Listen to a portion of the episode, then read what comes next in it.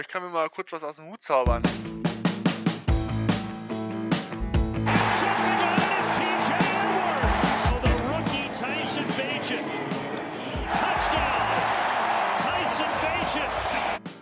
Bears. Bear Down, liebe Bears-Fans, und herzlich willkommen zur neuen Ausgabe des Into the Bears Cave Podcast. Ich, euer Ersatzhaus Matthias, schaue heute gemeinsam mit dem Idir auf die Niederlage gegen die Minnesota Vikings. Servus Idir, alles klar bei dir? Ja, grüß dich, ja, Matze. Ja, bei dir auch alles fit?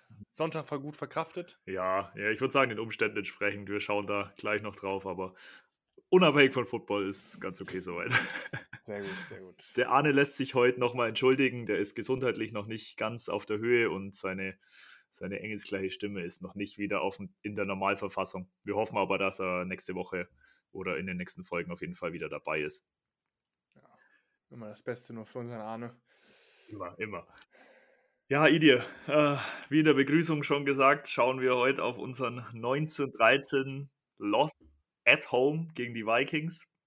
Der letzte Sieg zu Hause im Soldier Field war am 25.09.2022. Weißt du zufällig noch gegen wen?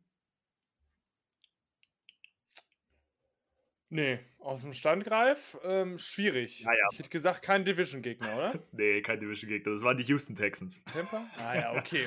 Die Houston Naja. Texans. ja. Was ich, ja.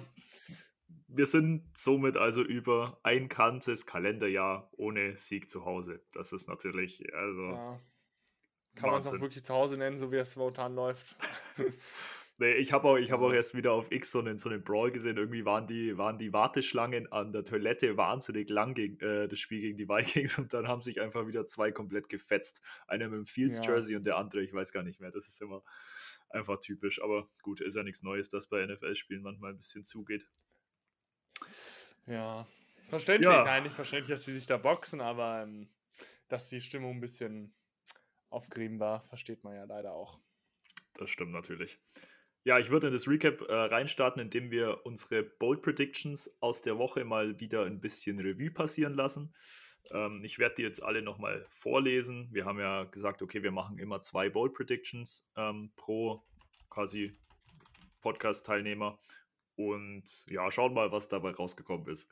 Idir, deine beiden Predictions, hast du sie noch auf dem Schirm oder soll ich sie vorlesen? Ähm, nee, ich habe sie hier natürlich. Ähm, ja, einmal Captain Kirk mit seinen zwei oder mehr Picks. Leider nicht ganz eingetreten. Also äh, wir hatten ja nur die eine ähm, Interception von Jermaine Edmonds. Ähm, leider nicht eingetreten, aber war gar nicht so verkehrt und konnte man, äh, so wie die, äh, die Line sonst gespielt hat, ja auch nicht erwarten, dass viel mehr passiert.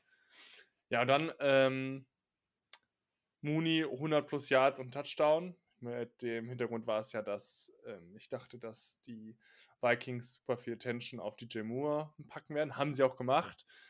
Ähm, ja, war dann leider auch nicht der Fall. Ähm, was hatten wir jetzt bei Daniel Mooney? Knappe 50 Yards, Zwei Receptions für Davon 48. zwei Receptions, genau. Ähm, ja, also war leider auch nicht der Fall. Aber so wie das Spiel abgelaufen ist, ähm, habe ich auch nach dem ersten Quarter mir gedacht, gut, wenn er überhaupt eine Reception hat, ist schon gut. Ja, das, das kann man auf jeden Fall so sagen. Also ich fand die, die, ähm, die Prediction mit Mooney 100 Yards und Touchdown fand ich gar nicht schlecht, weil ich dachte auch eben, dass natürlich nach einem 230 Yards und drei Touchdown-Game, dass natürlich die komplette Aufmerksamkeit auf DJ Moore liegt und Ja. lag sie auch. Also der hatte bis, bis in die, ja gut, Garbage Time war sie am Ende nicht, aber bis dahin, wo Tyson Bagent dann noch zwei äh, Würfe auf ihn gehabt hat, hat er, glaube keine Ahnung, irgendwie 15, 20 Yards gehabt. Also, Ja. naja. Ja, nee, leider nicht. Leider nicht ähm, in Erfüllung gegangen, beides. Ja, gut, meine beiden waren einmal, dass unsere Defense 3 plus 6 macht. War eigentlich tatsächlich gar nicht so verkehrt. Also wir hatten zwei 6, einen von äh, TJ Edwards und Oh. dann zweimal einen halben von DeMarcus Walker und Jaquan Brisker. Also der dritte, dann wäre es richtig gewesen, aber ja, war okay, war okay. War okay, ja. Und gut, Coco Matt mit seinen beiden Touchdowns. Ja, gut, das war nix. Da habe ich auch kurz vorm Spiel noch gelesen, dass der hatte irgendwie noch, ähm, kurz vorm Spiel kam irgendwie auf, dass er Probleme mit, ich meine, seinem Hamstring war das, hatte. Mm. Ähm, ja, keine Ahnung. Also als ich die Meldung gesehen habe, dachte ich, okay, der ist bestimmt dann schon nicht bei 100%, aber war dann schon gepostet und kann man natürlich dann nicht mehr Revue passieren lassen. Nee, kannst ja nicht noch ändern. aber Ja, und der Arne, ja, Formel mit seinen 100 Yards und ein Touchdown. Ja, was soll man sagen? Also er kam zumindest ansatzweise. 65 Yards ist jetzt nicht dra- nah dran, aber ähm, zumindest mal 65 Yards äh, gelaufen. War, fand, hat mir nicht so schlecht gefallen. Touchdown war jetzt leider nicht drin. Da hatten wir ja heute nicht so, nicht so gut aufgestellt, sagen wir es mal so. Aber was man, Ähm, was man da noch sagen kann, also bei Foreman, da war, glaube ich, beim Arne so die Intention, dass er auf jeden Fall definitiv der Leadback sein wird und dass er die, die Raps bekommen wird. Und Ja. die hat er ja mit seinen 15 Rushes, waren es, glaube ich, also 4,3 Average. Das ist dann schon okay. So. Ähm, Doch, fand ich auch äh, nicht schlecht. Also wird er hat seinen Job gut gemacht. Ähm, ja, die letzte war dafür- dann, genau. äh, Die letzte war dann noch Fields outplays Cousins in Yards und Touchdowns. Ja, da kann man dann einfach abschließend sagen, das war dann einfach nicht der Fall. War Ich glaube, auch nicht so. Selbst wenn Captain Kirk auch, fand ich jetzt kein überragendes, also kein gutes Spiel wirklich gemacht hat. Also 21 für 31 für 180 Yards, ein Touchdown. Ähm, ist auch keine überragende Statistik. Aber dahingegen stehen halt 6 von 10 für 58 Yards und Pick. Ähm, deshalb, ja, ist leider nicht so, war ja andersrum. Captain Kirk hat eher Justin Fields outplayed oder ähm, Luke Getzi hat äh, Justin Fields outplayed. Ja, ganz man sieht. Ja, so kann man es auf jeden Fall betrachten.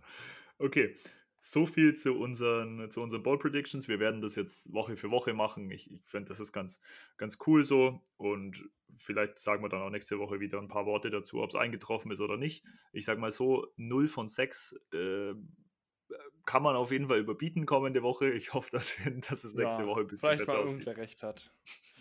Genau. Okay, dann hätte ich noch eine News, ähm, bevor wir in das Spiel starten. Und zwar war es ja so, dass Eberfluss schon öfter kommuniziert hatte, dass man keinen True Defensive Coordinator verpflichten wird jetzt erstmal und dass das dann was für die Offseason wird.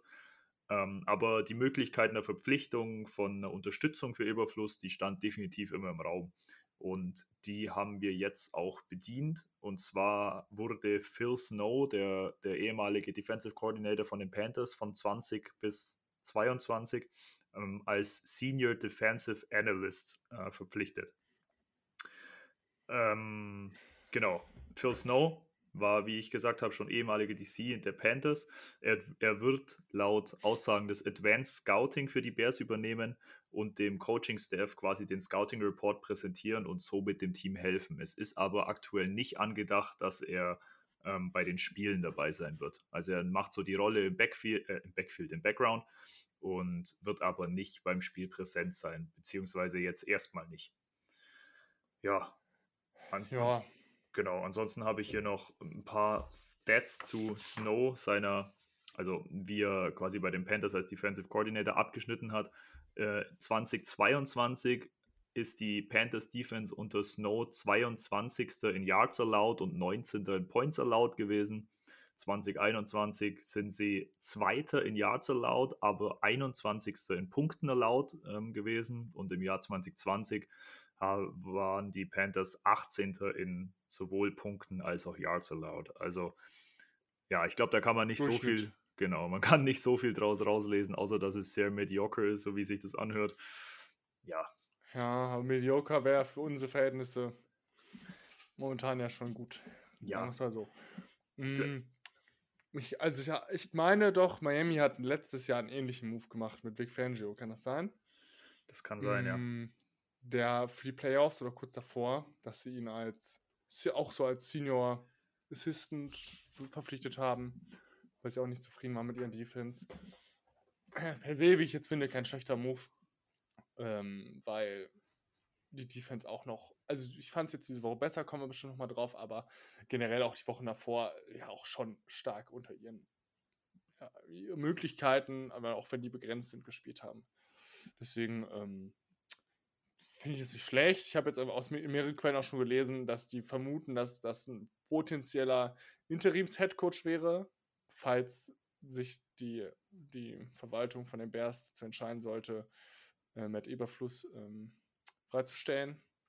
Das finde ich ein bisschen weit gedacht, aber wer weiß. Ja, ist, also klar, kann, kann man verstehen, dass da die Spekulationen aufkommen, aber ist wahrscheinlich tatsächlich auch ein bisschen weit gedacht. Ich hoffe einfach, falls es einen Interims-Headcoach geben würde, dass es auf jeden Fall nicht Lugetzi macht, weil der ist, ja mit der, nee. der ist ja mit der Offense schon überfordert. Genau.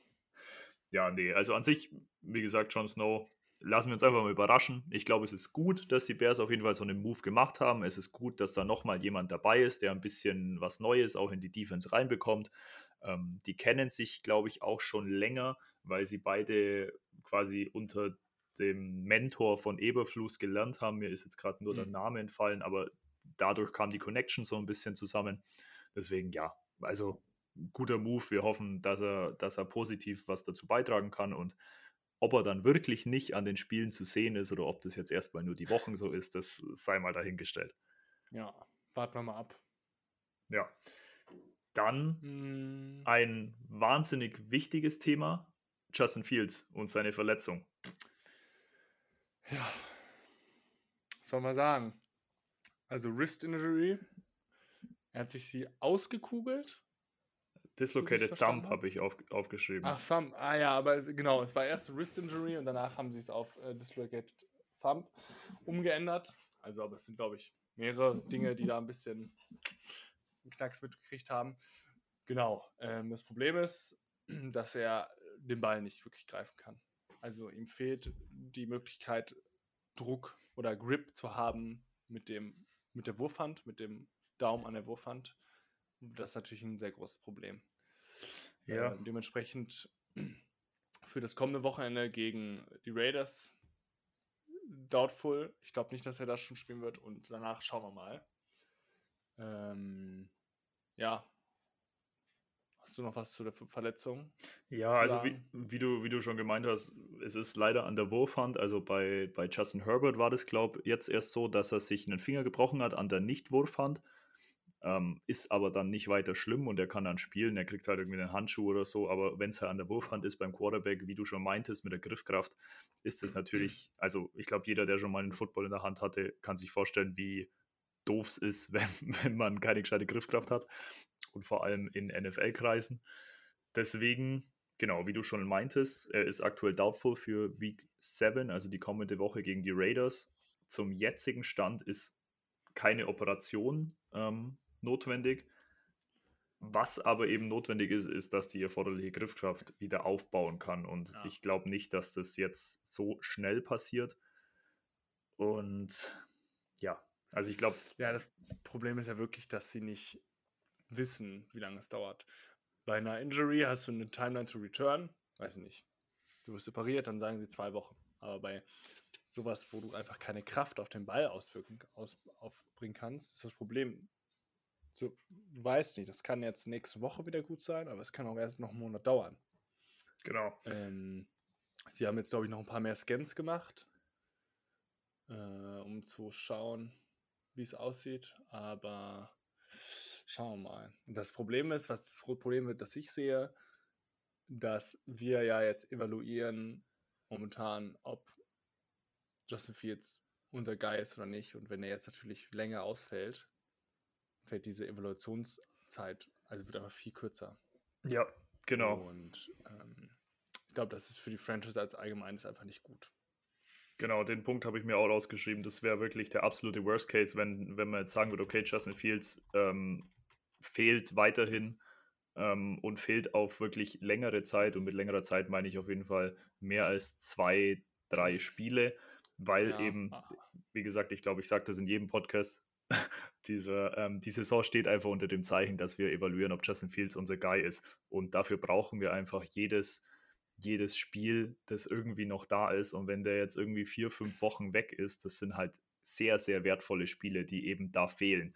Und ich glaube, je länger er verletzt ist und je weniger Spiele er noch hat zum Evaluieren, desto eher muss man in Betracht ziehen, dass Ryan Poles, der eben Justin Fields sowieso nicht gedraftet hat, dann dieses Escape Escape Hole nimmt und sagt, okay, man hat nicht genug gesehen und man braucht einen neuen Quarterback.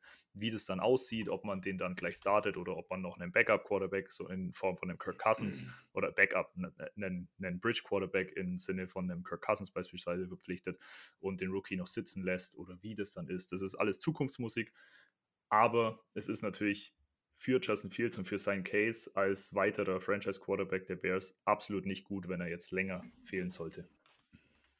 Nee, leider nicht. Und ja, das macht die Sache für Ryan Poles, der sowieso auch in der Kritik ist, nicht erst seitdem Chase Claypool für nichts wieder weggegangen ist, auch nicht einfacher, die Gesamtsituation. Und ich glaube, er ist auch am Grübeln, so wie ich das verstanden habe, waren die am Wochenende ja auch beim USC-Spiel. Ähm, als Caleb Williams, was hat er geworfen? Drei Picks? Ja, drei Picks. Ähm, Habe ich auch nur gelesen. Komplette Overreaction von den Leuten schon wieder. Der darf niemals Number One und so gehen. Also, das wäre ja unser Go-To-Guy an. Also, wenn wir, so wie es momentan ja eher aussieht, an 1 und an 2 gehen, wäre das ja unser Go-To-Guy. Und ähm, da fand ich auch schon wieder die Overreactions auf Twitter und sonst wo heftig. So. Patrick Mahomes hat auch mal im College drei Interceptions geworfen. Was ist aus ihm geworden? Kein schlechter Quarterback. Nee, kein schlechter Quarterback. Wobei ich da immer noch bei Patrick Mahomes der Meinung bin, wenn der in unser System gekommen wäre, wäre er auch nicht zu dem Patrick Mahomes geworden, der er jetzt nein. ist. nein, nein, nein, nein, nein, genau. Das, genau, aber Caleb Williams kann ja auch sein, dass er danach ähm, nicht zu Patrick Mahomes wird, weil er in Chicago ist und in Chicago einfach nur Quarterbacks verwandt werden die letzten Immer. Entschuldigung, immer. Nicht die letzten Jahre, immer. Ja, deswegen, deswegen sind die Trenches und vor allem für einen Quarterback natürlich die O-Line so wahnsinnig wichtig. Ja. Gut. Das ist eigentlich eine gute Überleitung. Genau, ich wollte gerade sagen, ähm, genug vom Exkurs äh, hier, was könnte passieren. Ähm, da haben wir erst eine, eine längere Special-Folge mit dem Marc aufgenommen, deswegen da auch gerne ja. mal reinhören, wenn ihr da Bock drauf habt. Ja, sollen wir dann mit der Überleitung direkt mit der O-Line starten, Idee? Ja, also Richtung Spiel mit unserer wunderbaren O-Line. Ähm, ja. Also ich würde ich würd mal, so ich würd mal so rein starten. Im ersten Play, als der Vikings Defender ungeblockt zum Sack an Fields kam, war doch irgendwie schon klar, dass das ein sehr langer Abend werden könnte, oder? Ja. Also äh, allein der erste Drive hat er gesagt, äh, gezeigt. Ich glaube, zweimal wurde er gesackt im ersten Drive ähm, hat ja schon mal gut gezeigt, ähm, wie der Abend enden könnte.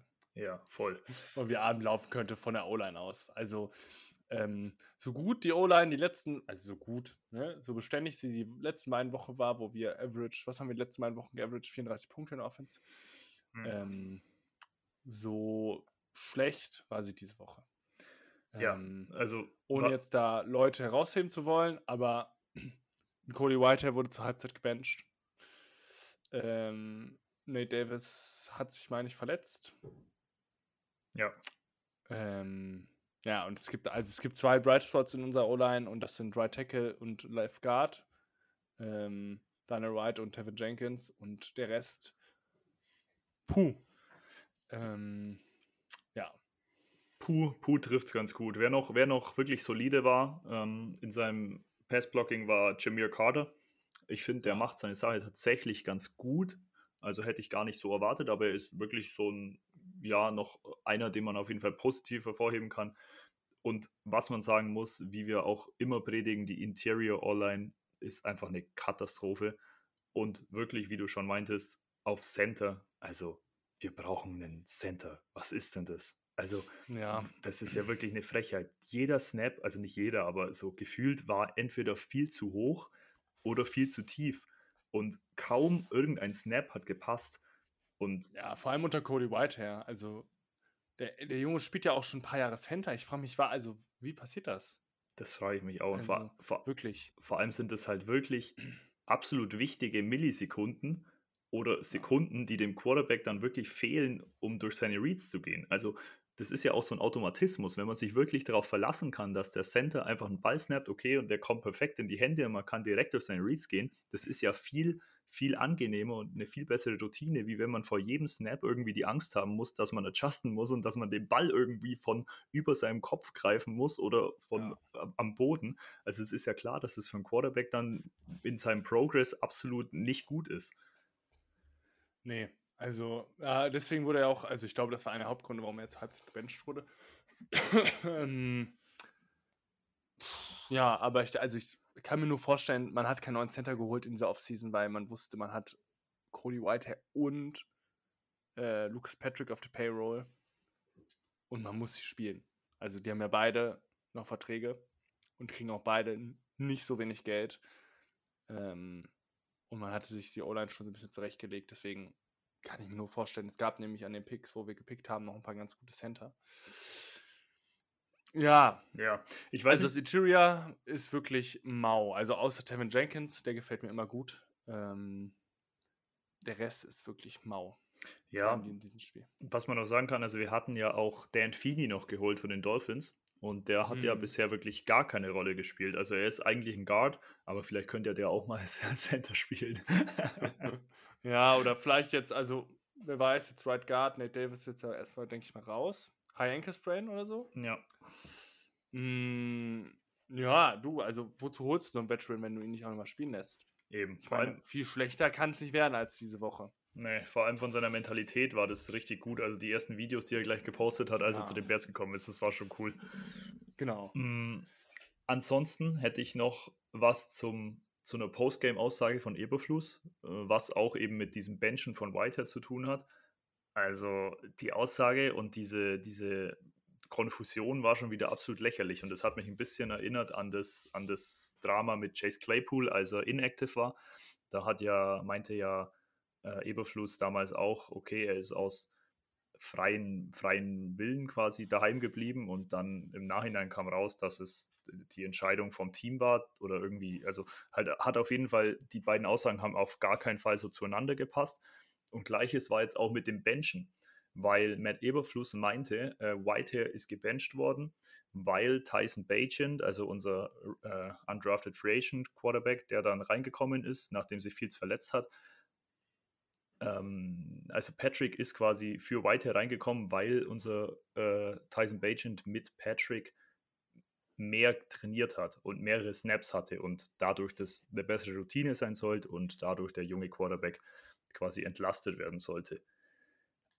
Ähm, mhm ja, im Postgame, also im Postgame hat man Tyson Bajan gefragt, wie das aussieht und er hat gemeint, ja, nee, also ihm ist das eigentlich komplett egal. Er hat mit beiden trainiert und da gibt es überhaupt keine Präferenz.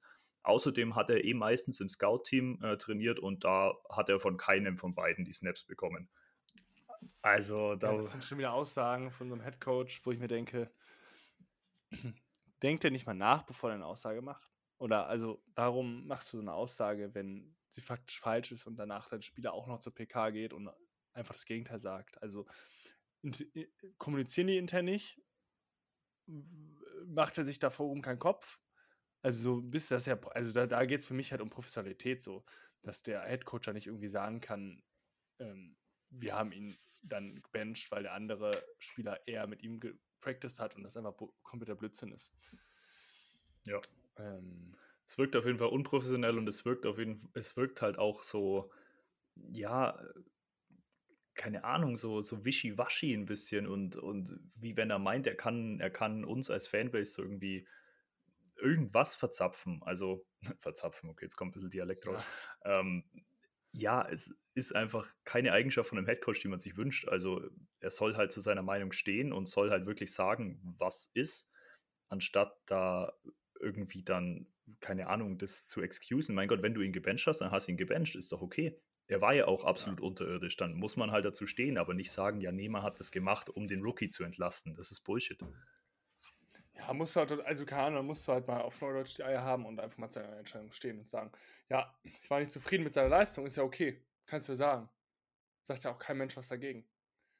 Ähm, ja, also positiv selbst, also während des Spiels, vor dem Spiel, nach dem Spiel hat sich Matt Eberfluss auf jeden Fall nicht ähm, weiterempfohlen, über die Saison hinaus oder in die Saison noch Head Coach zu sein. Sagen wir es mal so. Das kann man so sagen, ja, auf jeden Fall. Hast du noch was zur O-Line oder sollen wir zum nächsten Gliederungspunkt übergehen? Nee, also wie gesagt, vor allem das Interior war gar nicht gut. Also so viel Sex haben wir auch gar nicht zu. Also was ist so viel Sex haben wir nicht zulassen? Was waren das? Fünf? Oder sechs? Sex oh, ich habe gerade die Statistik nicht da, aber sowas um den Dreh, mm. bestimmt. War ja dann noch der Fumble bei Bagent dabei. Fünf Stück. Äh, ja, es ist schon relativ viel, aber wir haben auch schon mal Tage gehabt, wo es ähm, noch schlimmer war. Also, ähm, Problem war halt, dass das Laufspiel am Anfang gut lief und sonst danach, ja, das haben wir jetzt insgesamt gehabt, unsere 150 Rushing Yards ist für die Bears nicht so viel. Also dafür, dass du nur 113, 113 Passing Yards gehabt hast, ähm, kann man halt auch ähm, noch mehr erwarten, finde ich. Ja, kann man so sagen. Ich würde damit dann übergehen auf die defensive Seite. Also im Nachgang, also danach machen wir noch die beiden Quarterbacks und schauen da noch kurz drauf, aber jetzt noch als ja. defensiver Roundup. Wir wollen das auch nicht zu lange halten heute, weil ich glaube, die Niederlage war schmerzhaft genug für jeden. Und ja, also ich kann verstehen, wenn man da dann nicht irgendwie über eine Stunde oder so ähm, dieses Gejammer tragen will. ja, genau. Ja, was man zur Defense sagen kann, also die Defense hat uns dieses Mal wirklich das erste Mal diese Saison absolut im Spiel gehalten. Also wichtige Stops, gerade auch gegen Ende des Spiels. Und ohne die Defensive Performance wäre das auf jeden Fall sehr, sehr viel deutlicher ausgefallen, als es im Endeffekt war. Wir waren bis zum Ende eigentlich im Spiel und das absolut dank der Defense. Ja, also die Defense diesmal insgesamt 220 Yards zugelassen. Vor allem gegen Lauf auch 46 Yards nur also die wirklich diesmal auch upfront ordentlich Druck auf den Quarterback gekriegt. Ja, waren jetzt zwei, drei, insgesamt nur zwei oder drei Sacks, aber es geht ja auch wirklich darum, so viel Zeit hatte Kirk Cousins diesmal nicht, wie manchmal sonst. Ähm, in der Mitte war, die, war zu, also die Linebacker haben mir sehr gut gefallen, vor allem Truman Edmonds. Ähm, und ja, auch Secondary. Also ja, ab und zu war noch ein bisschen Verbesserungspotenzial. Aber dies, das war ja einer der wenigen Male, wo wir unsere Starting Secondary wirklich hatten. Also ähm, Brisker auf Safety, Eddie Jackson auch auf Safety, wobei Eddie Jackson mir leider wieder nicht so gut gefallen hat. Ähm, und unsere drei, drei Starting Cornerbacks mit äh, Jalen Johnson, Tyreek Stevenson und Kyler Gordon. Genau. Ähm, hat mir nicht sehr gut gefallen, aber auf jeden Fall um einiges besser als die Wochen davor. Ja, also war auf jeden Fall besser. Oft waren dann doch noch irgendwie blown Coverages, wo dann leider ein Jordan Addison, also es war vor dem Spiel eigentlich klar, dass das so die Nummer 1 Waffe wird, nachdem Justin Jefferson ähm, verletzungsbedingt raus ist. Ja, aber es, wie du sagst, es war auf jeden Fall besser und ich glaube, man darf da dann nicht allzu kleinlich sein. Die Defensive Performance war wirklich rundum sehr, sehr viel besser. Vor allem, wir haben endlich Pressure generiert. Vor allem, es ja. waren auch verschiedene Pressure Schemes. Also da war dann mal ein Jaquan Brisker auf einmal im Backfield. Es war ein TJ Edwards war mehrmals bei Kirk Cousins, hat dann eben auch die Interception geforst, indem er Pressure auf Cousins hatte und der wurde, äh, wurde dann eben von Edmonds mit einem Leaping Catch abgefangen. Also es war quasi eine Co-Produktion von den beiden Linebackern. Ja. Ja. Ja, also um einiges besser als davor. Definitiv. Auf jeden Fall. Was man bei Edwards Aber klar, muss halt auch mal relativ sehen, wir haben gegen Minnesota gespielt. Minnesota war diese Saison wirklich auch noch nicht gut. Ähm, das stimmt aber natürlich. Es gibt immer, also wir haben auch gegen ganz andere Teams schon verkackt. Also da haben wir auch dann 30 Punkte zugelassen gegen Denver. Und Denver macht doch auch, also sind wir mal, uns mal ehrlich, Denver hat zwar auf dem Papier ein gutes Team, aber Denver ist auch ein Schrottteam. So wie Chicago, so wie Carolina. Kann man, kann man so sagen, ja. Ja, ich habe vorhin, ähm, hab vorhin noch ein witziges, ähm, witzigen Post gesehen zu den Broncos. Pass auf, den lese ich kurz vor. What the Broncos spent to get Sean Payton and Russell Wilson. drei First-Round-Picks, drei Second-Round-Picks, ein Fünftrunden-Pick, fünf Jahre 245 Millionen für Wilson und fünf Jahre 85 Millionen für Sean Payton. Ja, also ich glaube tatsächlich, also jetzt nur ganz kurz ähm, off-topic, ich glaube tatsächlich, Denver wird sich raffen, weil Sean Payton ist ein guter Head Coach und in New Orleans hat es auch ein paar Jahre gedauert, bis ja sich was aufbaut, aber die, ne, wie, lange haben sie jetzt keine First-Round-Picks mehr? Haben sie nächstes Jahr wieder einen? Boah, schon. Nee, ich ja, weiß nicht. Drei First-Round-Picks? Ich glaube, weiß ich jetzt gerade nicht, aber kann sein, dass sie sogar noch ein. Nee, doch, dieses nächstes Jahr haben sie einen, weil die sind ja auch in der First, First dabei. Ah ja, genau. Deswegen. Ähm, also die, da sehe ich halt doch Potenzial bei denen. Ja, Vielleicht zu anderen Teams. aber ich glaube, diese Saison jetzt Ähm, nicht mehr. Nein, die Saison werden die auch nicht, nicht mehr irgendwo angreifen und ich denke, die werden sich auch bemühen, als werden nicht sich jetzt nicht bemühen, früh zu picken, aber naja, weißt weiß schon, was ich meine. Ja, ich, also ich glaube, dass da dann viel auch getradet wird und Jerry Judy war immer, ist immer wieder in Ja. Diskussion und gerade sowas, so wichtige Bausteine. Ich weiß nicht, ob sie den Patrick Sertain hergeben, aber der wird natürlich auch nochmal Ja, eine ordentliche also Ladung Ich habe bekommen. gelesen, da ist alles äh, zu verkaufen bei denen, eigentlich außer Pat Surtain und das versteht man ja auch. Also, Ja. es ist ein, einer der besten Corners der Liga, den will ich auch nicht abgeben. Also ich glaube, sonst ist da gefühlt alles zu verkaufen. Aber apropos Trades, ähm, Jalen Johnson wurde ja auch gefragt, die Tage, ähm, wie er es sieht, ob er getradet werden könnte oder nicht. Da hat er sich aber auch berufen darauf, äh, dass Leute wie ähm, Kali Mack und auch ähm, Rokon Smith getradet wurden. Und deshalb äh, würde er auch nicht ausschließen, dass er auch noch getradet wird. Ist ja auch immer eine Diskussion, weil so ein guter Cornerback, also meiner Meinung nach ein sehr guter Cornerback, ähm, mit der Saison zu verpflichten. Manche Teams haben jetzt zum Beispiel, die Jets haben momentan große Probleme auf der Cornerback-Position, weil sich super viele verletzt haben. Immer möglich, ne? Und da muss man halt als, als GM jetzt sagen, entweder wir schreiben jetzt die Saison jetzt schon ab und wir verkaufen noch Haus und Hof oder wir ziehen noch durch. Ja, ist auf jeden Fall immer möglich, aber ich sehe es einfach nicht, dass unsere, gerade die jungen Cornerstones, wie jetzt ein Jalen Johnson auf Cornerback, dass man die wegtradet, weil ich meine, wir haben wirklich jetzt mit dem nächsten Draft wirklich die Chance, da echt ein junges und richtig gutes Team aufzubauen, auch in der Tiefe. Und wenn man jetzt die Jungen, dass man den Khalil Mack wegtradet, ja okay, der ist ja auch dementsprechend alt schon in Anführungszeichen, äh, auch wenn das jetzt nicht unbedingt was heißt, aber ein Jalen Johnson ist noch ein junger Cornerback und unser Number One Cornerback und den sehe ich nicht, dass wir den wegtraden. Also das Nee, das, also wenn die den wegtraden, wäre ich auch ein bisschen sauer. Bei Rokon, bei Rowe habe ich die Saison ein bisschen verstanden, wegen dem Contract und so. Aber Jalen Johnson würde ich mir sehr wünschen, dass er noch bleibt. Aber was du gerade meintest mit den, mit den Picks, ähm, Stand jetzt, nach den Ergebnissen der Woche, haben wir immer noch Number One und, und Number Two Pick.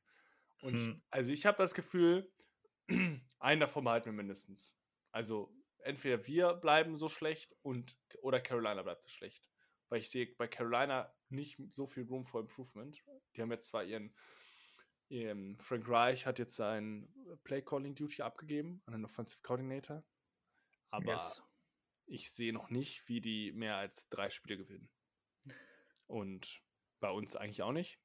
Oder vielleicht vier, wenn das so weitergeht. Vor allem jetzt noch ohne, ohne Justin Fields. Nein, also ich sehe auch, vielleicht gewinnen wir auch noch fünf, sechs Spiele. Kann alles sein, aber ähm, Stand jetzt haben wir Number One und Number Two Pick und können uns einfach alles aussuchen. Gefühlt, ja. Okay. Mm, Ansonsten, was, was ich vorhin noch gelesen habe, Terrell Smith äh, hat Mono, also ist krank, ist wahrscheinlich dann für Sonntag auch fraglich. Ähm, das vielleicht noch zur Abrundung zu sagen. Ansonsten, defensiv willst du noch auf was eingehen oder sollen wir zu unseren Quarterbacks übergehen? Nee, also wie gesagt, die Linebacker haben mir sehr gut gefallen, die Corners auch. Waren ein paar Spieler, die halt nicht so. Also Eddie Jackson, tut mir leid, Zeit ist abgelaufen. Ähm, eigentlich hatte ich immer im Kopf, gegen Minnesota war er immer gut, aber selbst das war dieses Jahr nicht so. Nee, aber jetzt können wir auf die andere Seite wechseln. Okay, dann würde ich vorschlagen, fangen wir mit unserem QB1 an, der sich ja bekanntlich leider verletzt hat. Justin Fields 6 für 10, 6 von 10 für 58 Yards und eine Interception. Fühlt, hat sich irgendwie angefühlt wie Woche 1 bis 3. Außer dass ein paar Designed Runs und Run-Pass-Options ähm, für ihn eingebunden wurden und dadurch hat er auch das Running Upside gehabt mit 8 Läufen für 46. War, waren auch ein paar Scramble Runs dabei. Er war aber oft sehr lange in der Pocket und hat sich in vielen verschiedenen Plays nicht getraut, den Trigger zu pullen. Also das hat man wieder ganz klar gesehen und das hat mich echt leider wieder an Woche 1 bis 3 erinnert. Und das war so das, was ich letzte Woche auch gesagt habe. Schlecht wäre für uns jetzt, wenn Justin Fields wieder einbricht und einfach wieder so zurückgeht eben zu Woche 1 bis 3, wo man wirklich gedacht hat, okay, er traut sich nicht. Und in vielen Situationen war es am Sonntag für mich einfach so, dass er sich wieder nicht getraut hat. Ja. Ja, also es sah, ähm, also allein die Sets sagen alles. Er wirft 6 von 10 für 60 Yards knapp. Also da war ja auch nichts. Also es war ja auch, ich verstehe, dass du den Run etablieren wolltest am Anfang. Also ich habe zwischendurch in die Statistik geguckt. Ich glaube, wir hatten 70 bis 80 Total Yards, davon war minus 2 Yards Passing. Ja, also hm. das ist eine absurde Statistik auch wieder gewesen. Ähm, ja, also er sah nicht gut aus, aber das hatte ja auch seine Gründe, die wir eben schon besprochen haben. Die O-Line hat wirklich schlecht geblockt. Er hatte nicht so viel Zeit. Dann lässt er sich natürlich auch manchmal ein bisschen viel Zeit, wenn er irgendwie trotzdem was offen wäre. Und dann ist das halt das Playcalling. Also das Playcalling war gefühlt besser als die ersten drei, Wo äh, drei Wochen. Aber es war wirklich schlecht. Es war wirklich schlecht. Ja, es war halt und gefühlt, es war halt gefühlt besser, weil, äh, weil Justin Fields wenigstens wieder das Laufen ein bisschen mehr eingebunden hat und ja. die Möglichkeit bekommen hat, es mehr einzubinden, eben durch Run-Pass-Options und durch Design-Plays, äh, Design-Runs. Aber es waren auch wieder so diese, diese Screens dabei von Woche 1 bis 3. ich verstehe es nicht, wirklich. Diese Screens, ich verstehe sie bis heute nicht. Ähm, also, ja, also ich denke. halt wieder Luke Getzi. Ja, ich denke, es war klar, dass ein DJ Moore jetzt nicht jeden Spieltag ein 200 plus Yards und Multiple Touchdowns Game haben wird, aber dass die QB-Performance im Vergleich zum Commanders-Spiel so rapide nachlässt, ja, sorgt dann schon irgendwo für Stirnrunzeln. Ich weiß nicht, ob du noch, ja. auf, ich weiß nicht, ob du noch auf dem Schirm hast beim dritten und Goal zu Beginn des zweiten Viertels, als er sich dafür entschied, da den Ball selber zu nehmen und zu laufen und dann quasi nur bis zur Line of Scrimmage schafft da war Mooney halt wirklich relativ offen. Also er war definitiv NFL offen und stand sogar genau im Blickfeld von Fields. Und den muss man meiner ja. Meinung nach werfen. Also wer die Szene kann gern mal hinspulen und sich das anschauen. Oh ja, ja. Ich habe sie gerade laufen. War schon sehr frei. Ja, und es ist halt eben genau das Blickfeld. Also äh, ein Patrick Mahomes, ich weiß, blöder Vergleich, aber ein Patrick Mahomes hätte da nochmal hochgeschaut und hätte so einen kurzen Toss zu Mooney gemacht. Mehr wäre es ja gar nicht gewesen. Das waren acht Yards oder so. Ja. Ja, ja. Schade. Und was hier, ich habe eben noch gelesen, die Bears hatten zehn, also wir hatten ja davor Thursday Night erst äh, nur gespielt. Die Bears hatten zehn Tage Zeit, sich um die drittschlechteste, also um die 30 Ranked Defense der Liga vorzubereiten. Ja. Und dann siehst du, also es war offen, offensiv eine Blamage, eine Demütigung. Also wirklich, anders kann man das nicht sagen. Das war es auf jeden 13 Fall. Punkte. Aber das Problem ist, wir bringen ja sogar Yards aufs Board. Wir bringen 275 Yards aufs Board. Wir bringen 55 Yards mehr aufs Board als die Vikings. Aber wir machen halt wieder nichts draus. Und da sind halt so Dinge, wie du gerade meintest, was mit dem and Goal Anfang des zweiten Quarters. Da muss dann halt was rauskommen. Und dafür wirst du ja auch bezahlt, dass du auf den Money Downs was machst. Das stimmt. Ja, zu Justin Fields abschließend. Wir hoffen einfach, wie wir schon anfangs besprochen haben, dass diese Verletzung ihn nicht lange sideline, weil wir brauchen ihn einfach, wir brauchen die Evalu Evaluation von ihm, dass wir einfach langfristig schauen können, okay, gehen wir mit Just Fields weiter oder draftet man eben einen Quarterback? Und wenn der jetzt fünf, sechs Wochen, vier, fünf Wochen, keine Ahnung, raus ist, sind es halt einfach wertvolle Spiele, die uns da fehlen. Und deswegen hoffen wir, dass er, ja, okay, Raiders ist er wahrscheinlich raus, aber wir hoffen, dass es ja. dann danach ja, danach wieder, wieder aufs Spielfeld geht. Ja, ja hoffen wir mal. Danach ist unser undrafted Free Agent ähm, Tyson Bagent reingekommen, der ja schon auf X mhm. von äh, im Vor Vorhinein schon von vielen gefordert wurde als Replacement von Justin Fields. Was sagst du denn zu ihm? Ähm, ja, also ich habe vorher nicht viel Tape von ihm gesehen.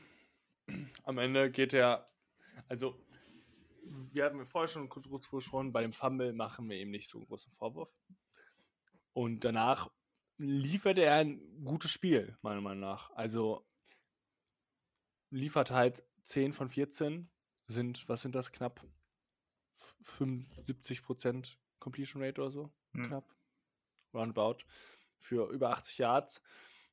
Hat mir gut gefallen, grundsätzlich. Ist halt ein ganz anderer Typ Spieler. Ist halt nicht so athletisch wie Justin Fields vielleicht, aber kann vielleicht dafür besser werfen.